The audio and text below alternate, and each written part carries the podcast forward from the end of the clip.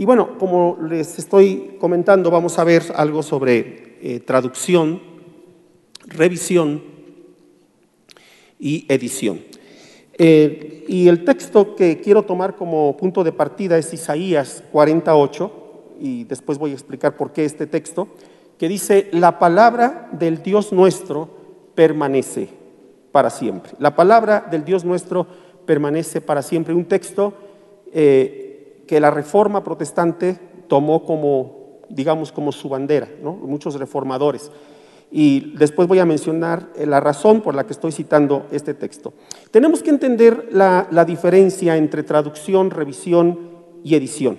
Ya lo, lo, comenté desde un principio, cuando nosotros decimos Reina Valera, nos estamos refiriendo al traductor, que fue Casiodoro de Reina, y que publicó por primera vez su Biblia en 1569. Esa es la traducción. Pero pocos años después vino la primera revisión de su Biblia, y esa revisión la hizo Cipriano de Valera, contemporáneo de Casiodoro, que por cierto ambos estuvieron en el mismo monasterio de donde tuvieron que salir huyendo porque la Inquisición eh, sabía que muchos monjes se estaban convirtiendo a la fe evangélica. Entonces, Cipriano de Valera es contemporáneo de Casiodoro y él en 1602 publica lo que será la primera revisión. El mismo Casiodoro había sugerido en su prólogo de, la Biblia que había necesidad de que se revisara, incluso convocaba a un equipo de personas que, versadas en el tema para que pudieran hacer la revisión. ¿Esto qué quiere decir? Que él mismo reconocía que su traducción era perfectible, que tenía errores y que había necesidad pues, de, de hacer esa revisión. A partir de esa revisión de 1602 a la fecha, Reina Valera se ha revisado aproximadamente unas 20 veces, más el Nuevo Testamento. De las revisiones eh, más recientes que tal vez tú conozcas y con las que estamos familiarizados son la 1909, de principios del siglo XX. Yo no sé cuántos conozcan la, o leyeron la Reina Valera 1909. Todavía algunos les da pena porque dicen, hermano, pues va a ver que estoy muy viejo. Pues no, no porque seas tan viejo, pero eh, en, nuestros años mozos nos tocó leer esa, revisión, revisión. Después eh, viene otra, que es la que la mayoría de ustedes conocen, Reina Valera 60, ¿sí? Y, pero también se hizo una eh, revisión que pocos conocen. ¿Cuántos conocen Reina Valera 77, por ejemplo?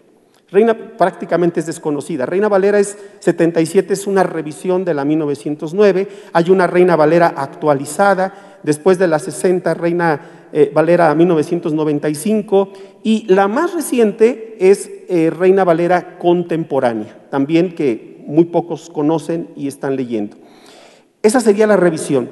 Eh, no se le conoce desde un principio como Reina Valera. Todavía a principios del siglo XX, la Biblia, que, es que era de traducción de Casiodoro, se publicaba con el nombre de Cipriano de Valera. Entonces muchos pensaban que el traductor era Cipriano de Valera. Ya después se le hace justicia y ya aparece en la portada traducción de Casiodoro de Reina revisada por Cipriano de Valera. Pero la edición tiene que ver con el plus, por decirlo así, con el contenido de esa Biblia. Una edición que puede ser eh, eh, encuadernada en piel, curpiel, que puede tener mapas, que puede tener referencias, que puede tener notas, que puede ser de estudio. Esa es la edición. Y hay actualmente hay un sinfín de ediciones que puede ser que sea la misma Reina Valera, edición para mujeres, edición arcoíris, edición de estudio y, que para los jóvenes. Y, muchos presumen porque dicen, ay hermano, yo ya tengo como 50 Biblias. Pues sí, pero es la misma traducción y es la misma revisión. Lo que varía es nada más el plus que le ponen a tu edición, ¿no? Algunos a lo mejor traen integrados hasta colores o con cierre y con índice y cuánta cosa, ¿no? Pero eh, no hay que confundir por eso traducción, revisión y edición. No falta quien, como alguna vez me pasó que una hermana, cuando estaba yo vendiendo Biblias, me dice, oye hermano, ¿no tendrá una Biblia de letra gigante, de estudio y de bolsillo? ¿Perdón? Pues hermano, no han inventado eso, a menos que sea una Biblia en su celular y ahí hasta puede hacer la letra grandota. Pues no, porque uno anda buscando así eh, cosas muy raras, ¿no? Pues no, pues no puede ser de letra gigante de estudio con notas, porque hay Biblias de estudio que tienen más notas que texto. Entonces, eh, y muchos compran su Biblia de estudio y leen más las notas que el mismo texto. Yo, soy más partidario de tener una Biblia que tenga eh, nada más, cuando mucho referencias, ¿no? para no predisponernos porque nos vamos luego, luego sobre la explicación o la nota. Eh, una, vez, una, vez, que inicié un, eh, un, estudio, o más bien una, una clase que me gusta dar sobre historia del texto, me gusta abrirla con la pregunta, ¿qué Biblia leyó Jesús? Y me acuerdo que una hermanita así muy efusiva levanta su mano y me dice, Reina Valera, hermano, Reina Valera 60. Le digo, no, hermana, permítame corregirla, pero no, imposible que existiera Reina Valera, porque, bueno, estamos tan ligados a Reina Valera, como ya lo he dicho, que eh, a veces algunos piensan, de veras, he escuchado esta anécdota de, de algún conferencista y, y gente que ha trabajado en el tema de la traducción, que hay personas que piensan que originalmente la Biblia se escribió en español o incluso en inglés, ¿no? Pero obviamente no, no es así. Ustedes ya se dieron cuenta que existen miles de traducciones. ¿Cuáles son los méritos, podríamos decir, de esta versión, de esta traducción de Casiodoro de Reina? He mencionado algunos muy rápido, pero me quiero concretar algunos que son muy importantes. Y, por ejemplo, esta Biblia a Casiodoro le llevó traducirla 12 años, imagínense. Y esto, esta traducción la empieza a hacer cuando él y otros monjes que fueron 12, por cierto, que salen del monasterio de San Isidoro del Campo en Sevilla, eh, por causa de la Inquisición, ellos ya se habían convertido a la fe cristiana, a la, a la, fe evangélica o lo que en ese momento se identificaba como fe luterana o protestante, y ellos tienen que salir y, acuerdan verse en Ginebra. ¿Por qué Ginebra? Porque Ginebra en aquel tiempo era un bastión del protestantismo. Entonces podían... Eh, ahí verse con cierta seguridad y acordaron verse ahí. Inicia su trayecto Casiodoro y, y, por testimonio del mismo Casiodoro sabemos que a él le lleva 12 años. Esto es algo extraordinario, sobre todo si pensamos que en aquellos tiempos no existe la tecnología que hoy tenemos y, los recursos para hacer una traducción. ¿no? Y que él, además, en esa situación de... Eh, de, que tenía que estar huyendo de un lugar a otro, pero no solo eso, él sabía que la Inquisición le había puesto precio a su cabeza. Yo he puesto este ejemplo otras veces, yo no sé cuántos de ustedes podrían trabajar con toda tranquilidad un, un trabajo de investigación, una tesis, y sabiendo que te andan buscando para matarte. ¿no? Y Casiodoro está dedicado al trabajo de la traducción cuando sabe que en cualquier momento lo pueden encontrar y matar. Pero eso no lo intimida y él sigue haciendo su trabajo de traducción tampoco vayas a pensar que él tenía sus representantes, tenía su secretaria, tenía la agencia misionera que lo estaba patrocinando. No, él era un hombre dedicado al trabajo. Él se dedicaba a vender telas, a vender libros, no era un hombre pudiente, así que él con, con su capacidad eh, intelectual y espiritual estaba, eh, tenía como meta trabajando en lo que es la traducción de la primera Biblia porque ese es uno de sus méritos, la primera Biblia completa en español que se hace a partir de las lenguas originales en las que se escribe. Ya lo aclaré desde la primera sesión, no los manuscritos originales, porque esos ya no existen, sino las lenguas originales. No nos da tiempo de detallar cuáles fueron las fuentes textuales, pero lo que te puedo decir que las fuentes textuales que él usó fueron las mejores que había en su tiempo. ¿sí? Es una mentira, como muchos andan diciendo, que Casiodoro hizo una traducción directa de la Vulgata, que es la versión latina de la Biblia que existe desde el siglo IV después de Cristo, y que hizo una traducción directa de la Vulgata. Eso no es verdad. Quien te venga a decir a eso, perdón que lo diga así, es un perfecto ignorante y no sabe nada sobre la historia de Casiodoro. Y lo hacen para desprestigiar la traducción. Eh, él, tiene que pasar por un sinfín de, de incidentes, por ejemplo, cuando él está en Inglaterra, él estuvo pastoreando una iglesia, él también era pastor, una, una, iglesia de refugiados españoles, también había italianos, había franceses, y hubo un incidente que no es muy claro, eh, los historiadores no se ponen de acuerdo en decir exactamente qué sucedió, pero sabemos que él por un tiempo pierde eh, los manuscritos hasta donde llevaba la traducción y posteriormente los recupera. Trata de ponerte en los zapatos de Casiodoro. Imagínate que tú ya llevas más de la mitad de la traducción y se te pierden los manuscritos. ¿Qué pensarías? Humanamente hablando dirías, esto no es de Dios. Seguramente eh, el Señor no quiere que yo haga una traducción. Pero él, él, gracias a Dios, recupera por las manos de un obispo, eh, que era su amigo, recupera los manuscritos. Eh, ya faltaba poco para que se publicara la, Biblia eh, y él cayó enfermo, prácticamente al borde de la muerte. Incluso en sus, datos que él nos deja, él confiesa que pensó que iba a morir. Ahora imagínate, ya está en tratos con el primer impresor, le da un adelanto y ya se arreglan para el, tiraje y se muere. Pero no Casiodoro, se muere el, impresor. Imagínate que tú ya, ya le diste dinero, ya le diste eh, los manuscritos para que se prepare la, impresión y se muere. Pero resulta que el, el impresor estaba endeudadísimo, parecía mexicano. ¿no? Y entonces como tenía a mucha gente que le debía, pues le dijeron a Casiodoro, pues sí te vamos a pagar, pero te tienes que formar. ¿no? Entonces, sin dinero, tiene que buscar a otro impresor, pero gracias a Dios siempre hay amigos, hay hermanos que lo financiaron, le prestaron dinero para que él pudiera continuar con el trabajo. Pero además, la intención de Casiodoro era integrar en la Biblia, en la parte del Nuevo Testamento, el Nuevo Testamento que años atrás había traducido y revisado y traducido Juan Pérez de Pineda. Juan Pérez de Pineda en 1556 ya había publicado un Nuevo Testamento que todo parece indicar que era una revisión de otro Nuevo Testamento que se tradujo y se publicó en 1543 y que ese fue trabajo de Francisco de Encinas. Entonces, Francisco de Encinas tiene el mérito de haber sido el primero que traduce un Nuevo Testamento al, al español completo a partir del texto griego. Posteriormente Juan Pérez de Pineda lo revisa, también trabaja en lo que es la traducción, y ese es el que estaba esperando Casiodoro para entregar, para incluirlo en su Biblia.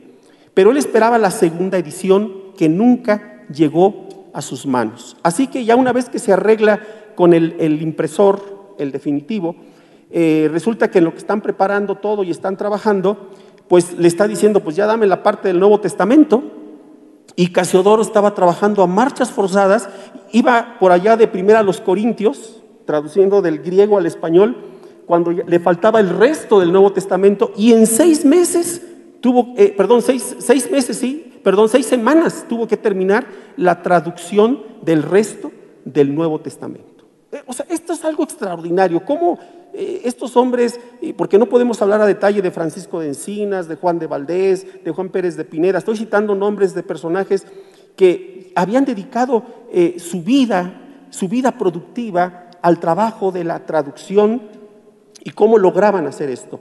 Eh, finalmente, en, septiembre, no se sabe exactamente el día, pero sale, se publica en septiembre de 1500 69. O sea que estamos celebrando 451 años de la publicación de esta Biblia que tiene el mérito, como ya lo dije, de ser la primera Biblia en español completa a partir de las lenguas originales que nace en el exilio. Eh, por ahí leí un dato eh, de Justo L. González, un eh, historiador. Él nos dice que las primeras Biblias, de las primeras Biblias que salen, las metieron en unos barriles para mandarlas, según se cree, de contrabando a España. O sea, el dato no es, no es tan preciso, pero se sospecha que fue para meterlas de contrabando a España. Realmente es un texto de extraordinaria eh, eh, riqueza literaria, porque además cuando lo publica Casiodoro, que es la segunda mitad del siglo XVI, ustedes recordarán que desde la secundaria, después la prepa, nuestros maestros de literatura nos decían, o nos dicen todavía, que el siglo de oro de la lengua española eh, se da entre la segunda mitad del siglo XVI y la primera mitad del siglo XVII. Entonces, Casiodoro publica su Biblia en la segunda mitad del siglo XVI, cuando ya estamos en el siglo de oro de la lengua. Eh, Cervantes publica el Quijote a principios del siglo XVII, o sea que antes de Cervantes ya tenemos un texto que hace un despliegue extraordinario de nuestra lengua. Y tú no podrás eh, negarme que cuando tú empezaste a leer Reina Valera, mejoró tu ortografía, mejoró tu sintaxis, eh, mejoró tu manera de, ordenar las ideas, hasta traías un vocabulario, como decimos así, dominguero. A lo mejor tú llegabas a, tu casa y le decías a tu esposa, ven mi amor, te voy a dar un ósculo santo, sácate de aquí, ni me toques. Oh, tranquila, es un beso santo, ¿no? Porque así dice Pablo, ósculo santo, y aprendíamos palabras nuevas y todo eso lo aprendimos de la Biblia de Casiodoro. ¿sí? Como ya lo dije, después viene la necesidad de hacer una revisión. Y tal vez tú te preguntes, como muchos se preguntan, bueno, ¿y por qué revisarla? ¿Qué necesidad había de revisarla? Bueno, simplemente te digo que si no se hubiera revisado y tuvieras en tus manos que por cierto hoy les traje un facsímil de la Biblia, al rato la, muestro, es un, un facsímil es una réplica de un original de la Biblia de Casiodor, para que ustedes se den una idea del tamaño y de la tipografía. Digamos que esta es la abuelita de todas las Biblias que conocemos Reina Valera, que se tienen que diferenciar de cualquier otra traducción contemporánea. ¿sí? Entonces, eh, si tú la pudieras abrir y leer, te vas a dar cuenta que no podrías comprender. No solamente porque hay palabras que ya no conocemos, ¿sí? que han caído en desuso, sino que además eh, son muy difíciles de comprender. Si, por ejemplo, si tú lees una revisión de 1909 o incluso la 60, hay palabras que no sabemos qué significan. Por eso se ha tenido que revisar nuestra lengua, nuestro español, es una lengua viva que está en constante transformación. Les voy a platicar algo que fue verdad. Resulta que le pasó a un pastor esto, un pastor lo invita a otro amigo pastor a predicar y entonces eh, pues él llega, era un lugar pequeño, como es típico, en un lugar pequeño con unas bocinotas, ¿no? Y entonces el, pastor eh, las, sillas las tenía todas replegadas, todavía no había este, sana ni santa distancia, y entonces había como tres metros del púlpito a la primera hilera de, sillas. Y el pastor invitado estaba muy extrañado, dijo, bueno, ¿por, qué los tienen apretados? ¿Por qué no los hace más para acá? Y entonces va con su amigo y le dice, oye, eh, sácame de una duda, ¿por qué dejas tanto espacio? Dices que en esta iglesia somos muy bíblicos. ¿Y qué tiene que ver lo bíblico con el espacio? Ah, porque aquí nosotros, y ahorita vas a ver, cuando empieza la palabra, Dios nos dice en el Salmo 33.2 que le alabemos con salterío. Y entonces los hermanos empiezan a saltar. Dice, ¿cómo, ¿cómo dijiste? Sí, sí, alabemos a Dios con salterío. Ay, Dios mío, si serás. Dice, cantadle con salterio y decacordio. Y el salterio es un instrumento musical. O sea, muchas veces el problema está cuando no conocemos una palabra, además de que la pronunciamos mal, entendemos otra cosa. Si tú leyeras, o si él hubiera leído este texto en la traducción de Nueva Traducción Viviente, diría, con melodías de la lira. Toquen con música para él en el arpa de diez cuerdas, que es el decacordio. ¿Qué habrá? Ya ni, ya ni, investigué qué habrá entendido por decacordio. Pero yo, yo no sé si te ha pasado que a veces escuchas que en alguna reunión alguien está leyendo eh, la Biblia y dice cada barbaridad, ¿no? Más son los hijos de la liebre. No, de la libre. Pues sí, de la liebre, pues sí tenía muchos hijos, ¿no? Y, y, nos aguantamos la risa, porque el problema a veces empieza en la forma en que leemos palabras con las que no estamos familiarizados. Dice, por ejemplo, en la, revisión 1909 que, yo leí desde en mis años mozos, dice que Jesús allá en Lucas 21.1 estaba mirando y, eh, eh, y, vio a los ricos que echaban las ofrendas en el gasofilacio. No estoy orando en lenguas, así dice, gasofilacio. Y tal vez te preguntas, ¿y qué nueva doctrina es esa? No, así dice gasofilacio. Es una palabra griega que pasó por el latín y se quedó en el español antiguo y está hasta la, revisión 1909. Cuando revisaron la 1909, a ver, ¿cuántos saben lo que es gasofilacio? Si alguien anda buscando nombre a su nieto, a su hijo, a su sobrino, pues le puede poner Fernando Gasofilacio, ¿no? O Francisco Gasofilacio, se oye bien. No, pues en la, revisión 60 dijeron los que revisaron, no, pues es que esta palabra ya no se conoce. Vamos a, vamos a, es como si Ernesto dijera al final de la reunión, a ver hermanos, tráiganse los gasofilacios. ¿Qué es eso? ¿Quién sabe qué imaginará la gente? Ah, en la 60 dice, en el arca de las ofrendas. Nueva traducción viviente pone caja de las ofrendas. Ah, sí, hermanos, sí sabía, pero estaba esperando a que usted me lo explicara. Pero podríamos citar cientos de ejemplos. ¿Sí? Por ejemplo, en la, en la 1909 dice el Salmo 91.4, escudo y adarga es su verdad. ¿Cómo? ¿Adarga? ¿Qué es, qué es adarga? Bueno, en la, fíjense, en la revisión eh, eh, Reina Valera contemporánea dice, su verdad es escudo protector. Porque la palabra adarga, que por cierto es una palabra de origen árabe, adarca, quiere decir escudo de cuero ovalado. Y por eso es que además algunas versiones traducen, como esta, la Biblia de nuestro pueblo, su brazo será escudo y coraza. La mayoría de las traducciones, en lugar de poner eh, escudo de cuero ovalado, ponen coraza. Entonces la Biblia de nuestro pueblo traduce, su brazo será escudo y coraza.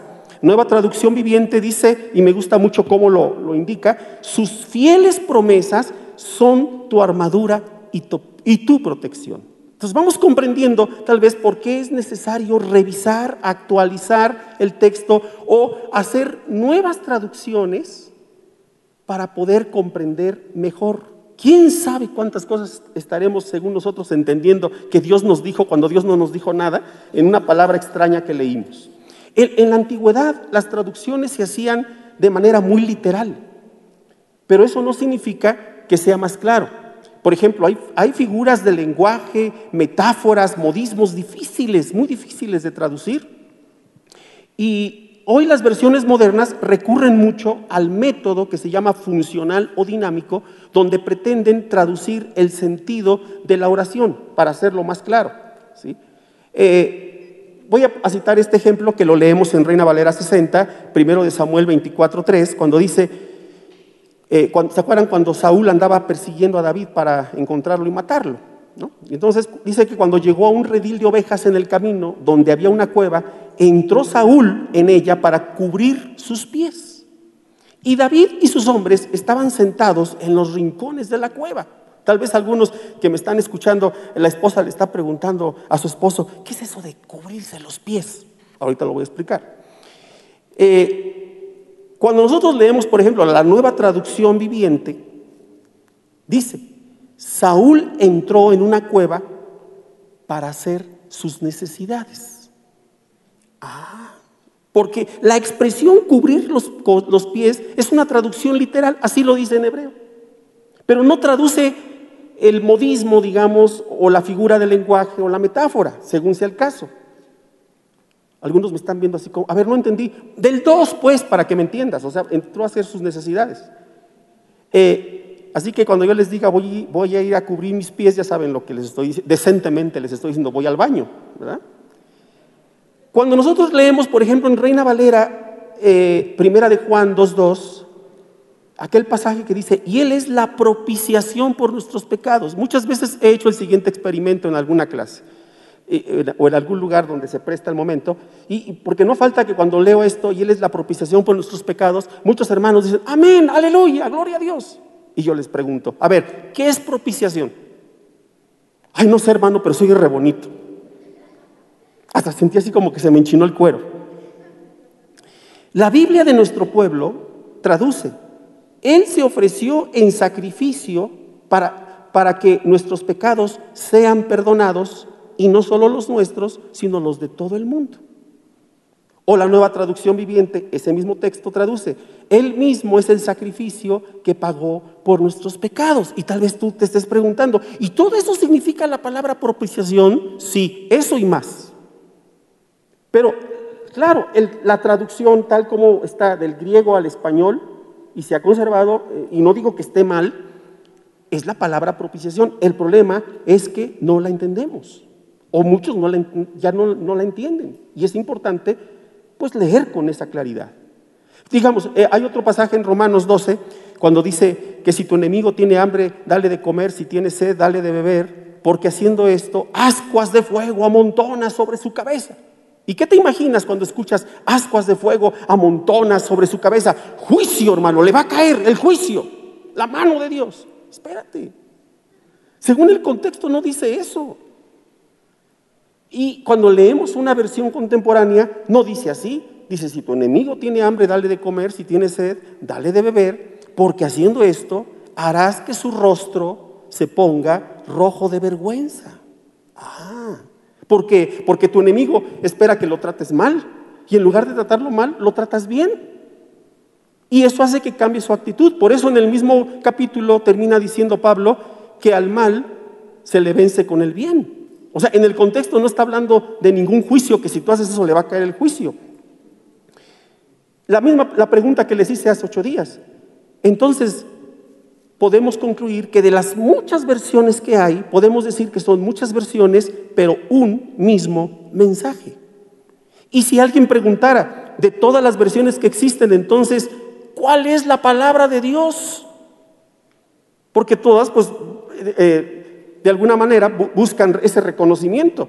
Bueno, podemos decir ninguna en particular, pero todas son la palabra de Dios. Porque lo que Dios inspiró es el mensaje. La inspiración radica en el mensaje, no en la traducción. Porque muchos se imaginan que, como lo dije desde un principio, que Dios dictó la Biblia palabra por palabra. Y si no dice así, entonces no es la palabra de Dios. Cuando lo importante es el mensaje. Eh, en el libro Luces bajo el almud, al que me refería hace rato, de Justo L. González, dice en la contraportada, Eh, en ese libro se habla de la historia de tres personajes, de Juan de Valdés. El mérito de Juan de Valdés es que él tradujo por primera vez los salmos del, hebreo al, español, antes de Casiodoro. Eh, Constantino de la Fuente, que fue un excelente predicador, también convertido a la fe evangélica, y Casiodoro de Reina. Y entonces dice eh, la contraportada, viene una pregunta, ¿fracasaron? Porque hermanos, cuando yo tengo en mis manos una, cualquier revisión de Reina Valera, últimamente, se los confieso, algunos años recientemente, yo procuro armarme del siguiente pensamiento, saber que, que esta Biblia costó mucho trabajo traducirla, que implicó incluso la posibilidad de que muriera en su momento el traductor. Esta Biblia fue prohibida, nació en el exilio, como ya lo dije. No se imprimía y ya era un libro prohibido, ya era un libro condenado. Cuando tú lees Reina Valera tienes en tus manos un libro subversivo. Tiene su historia, fue perseguida, como muchas otras Biblias. Y estos hombres se entregaron a la traducción. Y dice la contraportada, en sus días así parecía. Uno de ellos pasó la mayor parte de sus años maduros en el destierro y no vio publicado sino solo un breve libro de los suyos, a pesar de haber sido un escritor de altas dotes. Se está refiriendo a Juan de Valdés, excelente hombre, piadoso, consagrado a la fe de Cristo, de un intelecto extraordinario. Otro, quizás el mejor predicador de su país, murió oscuramente en las cárceles de la Inquisición. El tercero, Casiodoro de Reina, pasó la mayor parte de su vida en penurias y andanzas, al parecer sin sentido, a fin de producir una traducción de la Biblia de la que solo se imprimieron finalmente en esa edición 2.600 ejemplares, que para nosotros es, es nada hoy en día. Pero Casiodoro yo creo que nunca logró dimensionar el alcance que iba a tener su trabajo. Cuando muchas veces incluso pensó que se abortaba el, proyecto. Él no, nos, él no supo de nosotros, no podía ver lo que sucedería tres o cuatro siglos después. Dice el Apocalipsis 7:9, después de esto miré y aquí una gran multitud, la cual nadie podía contar, de todas naciones y tribus, pueblos y lenguas, que estaban delante del trono y en la presencia del Cordero, vestidos de ropas blancas y con palmas en las manos. Si Apocalipsis dice que en el cielo habrá una multitud que nadie puede contar de todas naciones, tribus, pueblos y lenguas, quiere decir que esto solamente es posible si previamente hubo un trabajo de traducción para que ellos pudieran oír la palabra, el Evangelio en su propio idioma. Y quiero hoy presentarles, les traje dos, eh, dos Biblias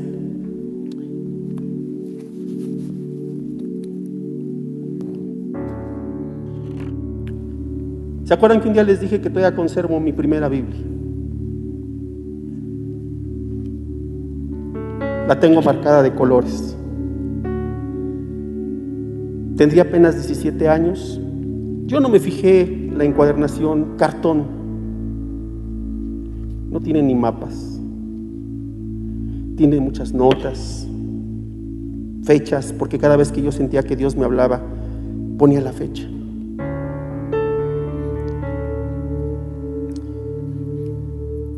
Cuando yo llegué a esa iglesia, yo veía que todos marcaban su Biblia con colores, pues yo también la empecé a marcar con colores. Y el primer día una hermana me recibió y quiero decirles que yo iba un tanto predispuesto porque yo traía mi greña hasta acá, mi pantalón de mezclilla con estoperoles, mi lengua de los Rolling Stones. Y dije, cuidadito y alguien me diga algo porque me salgo corriendo y mando a volar a estos cristianos. Y al final ella dice, eh, tengo una palabra de Dios para ti. O sea, me regalaron la Biblia, esta Biblia, 1909.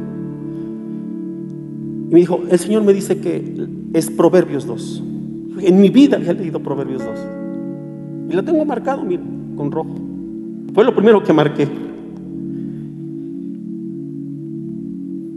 Hijo mío, si tomares mis palabras y mis mandamientos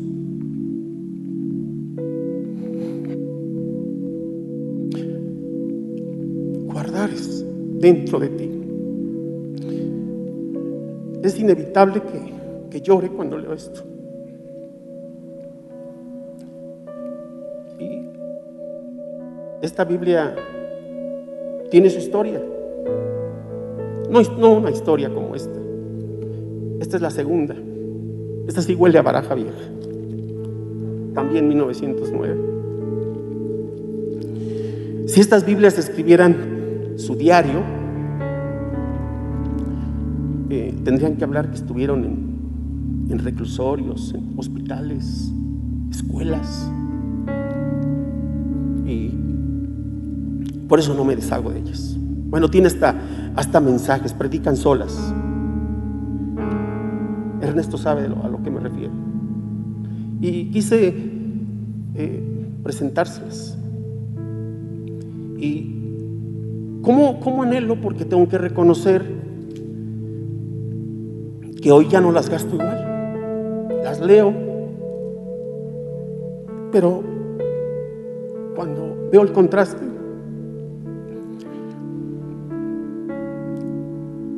me pregunto, algo, algo sucedió. Y eso es lo que yo quiero recuperar. Y es lo que les quiero transmitir. La necesidad de meternos en la palabra. Yo me pregunto, ¿qué nos estarían hoy diciendo desde el cielo?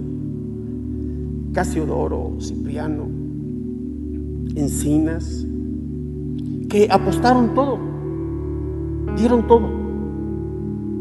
Y yo a veces me pregunto, si yo ya estuviera ahorita en el cielo y viera mi vida, seguramente desde el cielo diría, me faltó hacer más, debí haber hecho más. A mí me, aterra pensar en eso últimamente. Pero estoy seguro que si, que si ellos pudieran decirnos algo desde allá de donde están y que ahora pueden ver en retrospectiva lo que el Señor les permitió hacer, porque no solamente traducían, sino que editaban, predicaban, eh, difundían el texto. Seguramente ellos nos dirían, vale la pena seguir. Si no sabes traducir, bueno, no te preocupes, no, no vas a traducir, pero sí puedes predicar, puedes enseñar, puedes escribir, puedes venderla, puedes distribuirla. Seguramente ellos nos estarían diciendo, sigue escribiendo, sigue predicando. Sigue distribuyéndola, síguela regalando.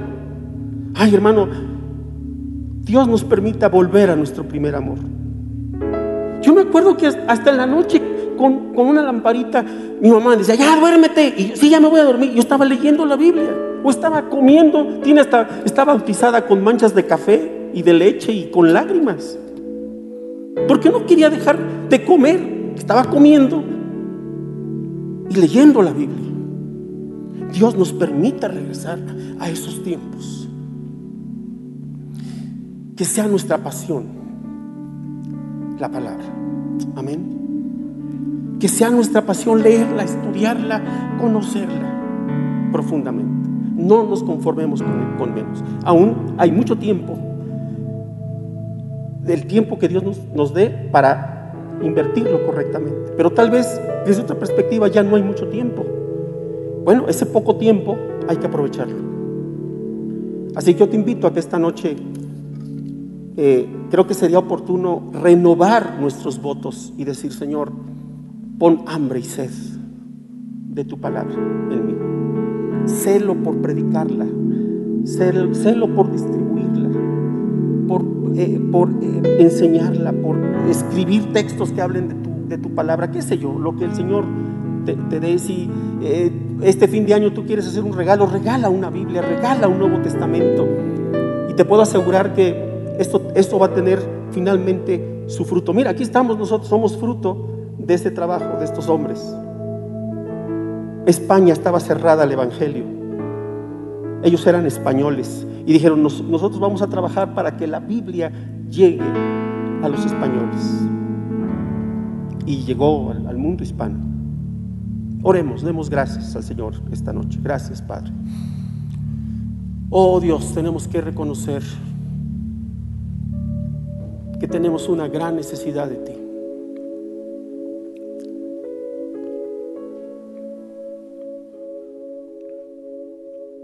Confesarte que muchas veces hemos sido negligentes, apáticos, superficiales y hemos descuidado leer tu palabra, estudiarla, predicarla, compartirla.